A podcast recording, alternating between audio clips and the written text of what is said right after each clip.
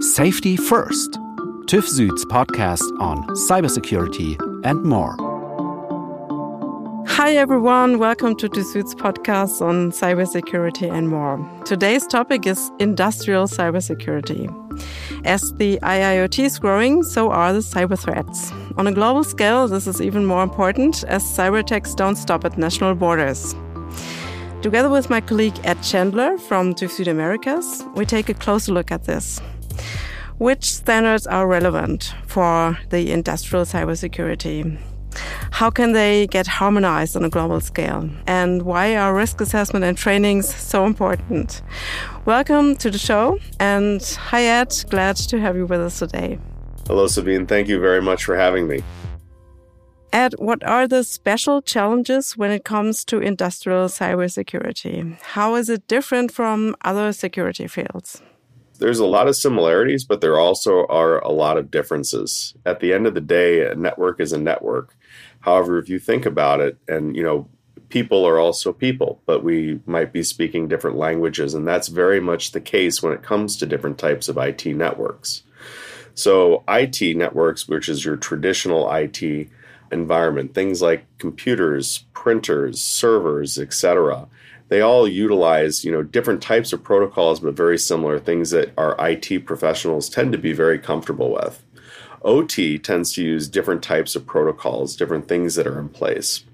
There are different regulations that go with, you know, specific types of OT. So dependent on what industries that people are in, can designate that there, you know, might be different regulations. An example of one here in the United States would be the power industry that has to follow a regulation called NERC CIP, Whereas banking has other specific types of regulations, such as FFIEC in the United States, which is much more focused on your traditional IT network. However, you know, the ideas and the concepts of securing the networks are similar, but how you do so might differ. The technologies that are available can be different, and there's a lot more of a wide variety available in your traditional IT security market. And we're starting to see a lot of companies in the OT security market start to pop up. Are you talking about a national perspective now? Because there are, of course, several industries, there are several regulations, and they're not all alike, but there are also different markets and regions. So, how about that? That's a good point. I mean, different regions, different markets, you know, there are different requirements that come along with it. I used the example before of the power industry, which, you know, utilizes, you know, specific things. And a lot of these regulations are in place to help protect people from a safety perspective. Again, the same thing with IEC 62443 in the manufacturing departments with industrial control systems having these different regulations all over the place, it creates challenges for global companies but if we have the ability to standardize them, in some cases they have been standardized, that definitely helps organizations with looking at, you know, securing the environments. But there are different needs based off of what the final product is in those OT environments. So, industry experts agree that it's not a question whether an organization will be attacked. This will happen sooner or later, but how fast it can recover. What are the main points to recover fast? I would add one additional thing in there actually. So it's how fast you can recover. And it's definitely not a question of if, but when. But additionally, I would like to add in there that it would make sense to also add how quickly can you detect it? And mm-hmm. once you detect that something is going on, how do you minimize that damage?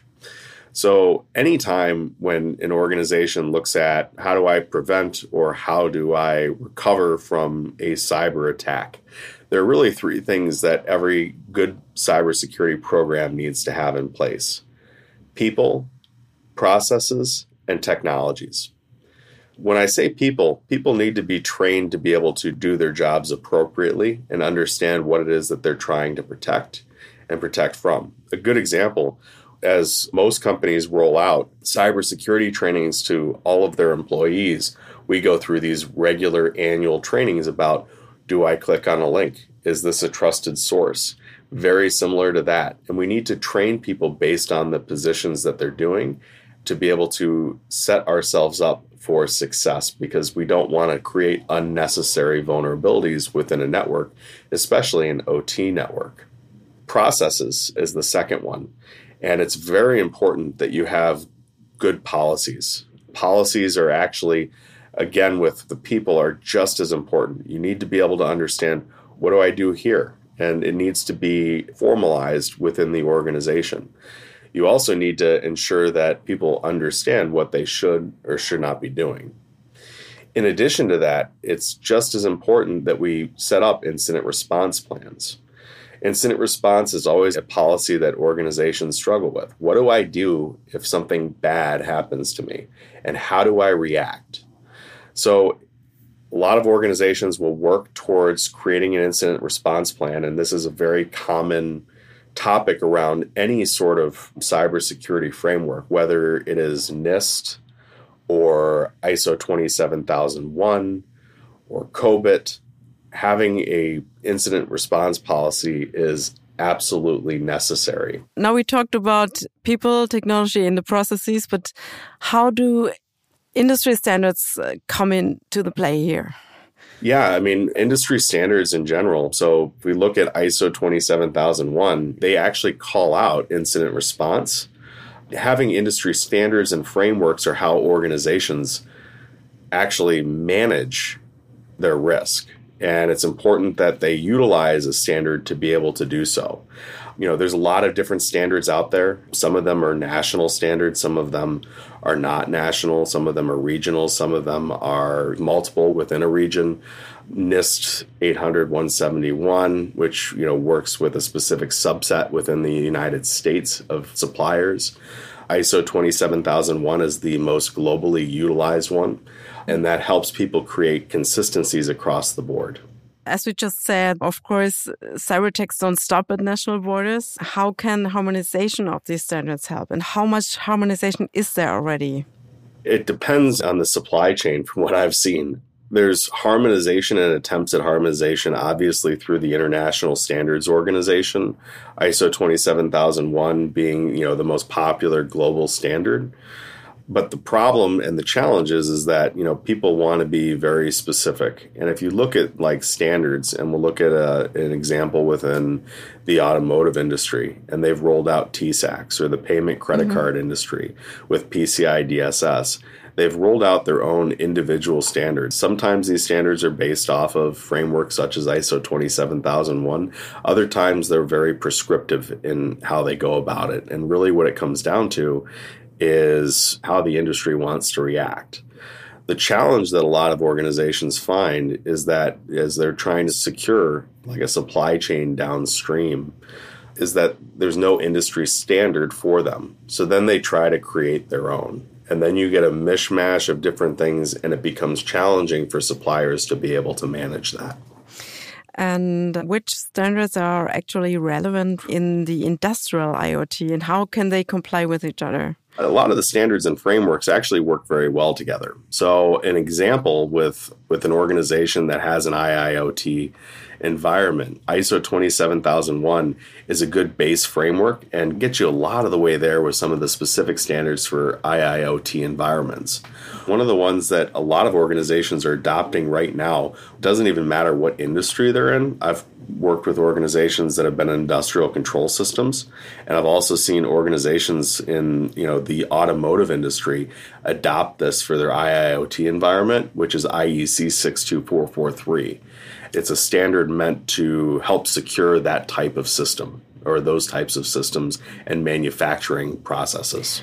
Can you give us some concrete examples of customer use cases in the field of industrial cybersecurity?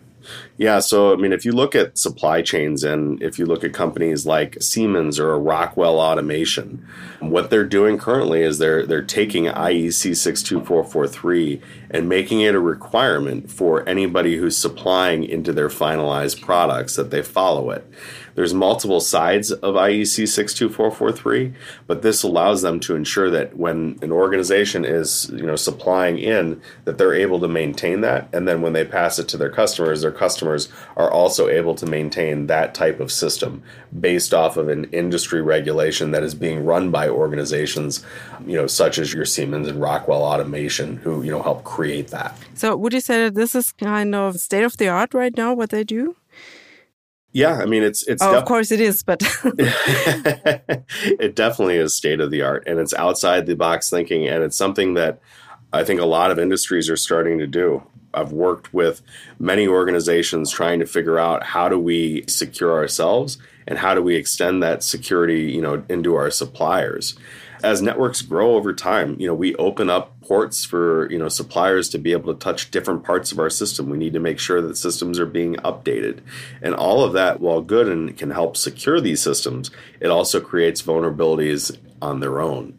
So organizations that, you know, haven't gone down that path and haven't worked to create this are really at mm. a disadvantage. How much time would it take them to close the gap? If I start from zero right now, what would it take me? The biggest challenge is, is that you don't want to have people running in different fashions in different ways. So it becomes an organizational effort and an industry effort. So, you know, you want to be able to push this out together to ensure that, you know, people within the same industry who are trying to protect the same types of information are able to do so and secure it. Um, a great example where this did not happen and then did happen in the past was with PCI DSS, which is a cybersecurity standard for credit cards. Mm-hmm. Initially, what happened there was Visa, MasterCard, American Express all had different standards. And those mm. standards then being pushed down to anybody who was accepting cards were different from each other. And sometimes those differences created conflict meaning that you could be compliant with American Express that would make you uncompliant with MasterCard. And it mm. created a huge issue within organizations trying to do it. Not only did they have to go through multiple audits per year, but they had to manage the different audits and when they were occurring to ensure they were compliant. And it created a lot of overhead and a lot of frustration in the supply chain. So what they ended up doing, which was different and very revolutionary at the time, was all the card brands came together and they created a group, and that group was called the PCI SSC, which is the Payment Card Industry Security Standards Council. And they were the ones that actually initially you know brought this all together and created a standard that was acceptable by Visa, by Mastercard, by American Express, by Discover. All of the card brands then came on board with one specific standard and that's how they were able to secure an industry that was inherently very risky, very insecure, and people were losing a lot of money due to it. Yes, it's a very good example that shows how you can cooperate in an industry, although you are competitors. And I think TISAX is also a topic or an, a standard that was established recently and that got adopted very fast in the automotive supplier you're 100% right, Sabine. In its own way, it's very revolutionary, especially in a market that has not always had security on top of mind. To push something like TISAX out has made you know a lot of organizations change their methods and their thoughts. The only difference between PCI DSS and TISAX was TISAX is focused within the European sector, where you know, in the U.S. sector, they use a standard called TPSIR, which is a, a use of a self-assessment questionnaire downstream within supply chains. So mm-hmm. TISAX took it to the next step, which made things a lot better. And I anticipate within the automotive industry that that will be the next step. But they took a huge step forward, and it really revolutionized that entire market segment. So TISAX is an initiative of the industry itself, but there are also regulatory bodies working on how to mitigate these differences and how can the industry benefit from that?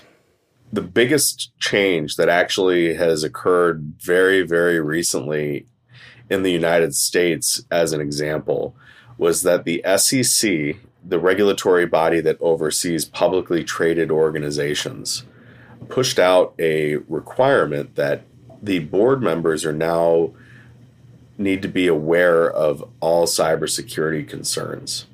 And what this does is it forces them to fully understand what's happening about the cyber environment within the organization to be able to make proper decisions you know, to best suit their their customers, but also as well to help best suit their investors to protect them against cyber attacks. And why this is so revolutionary is, you know, historically you would have, you know, people that were in positions that would have, you know, a position in a high level position, but would have no budget and no power to be able to do anything.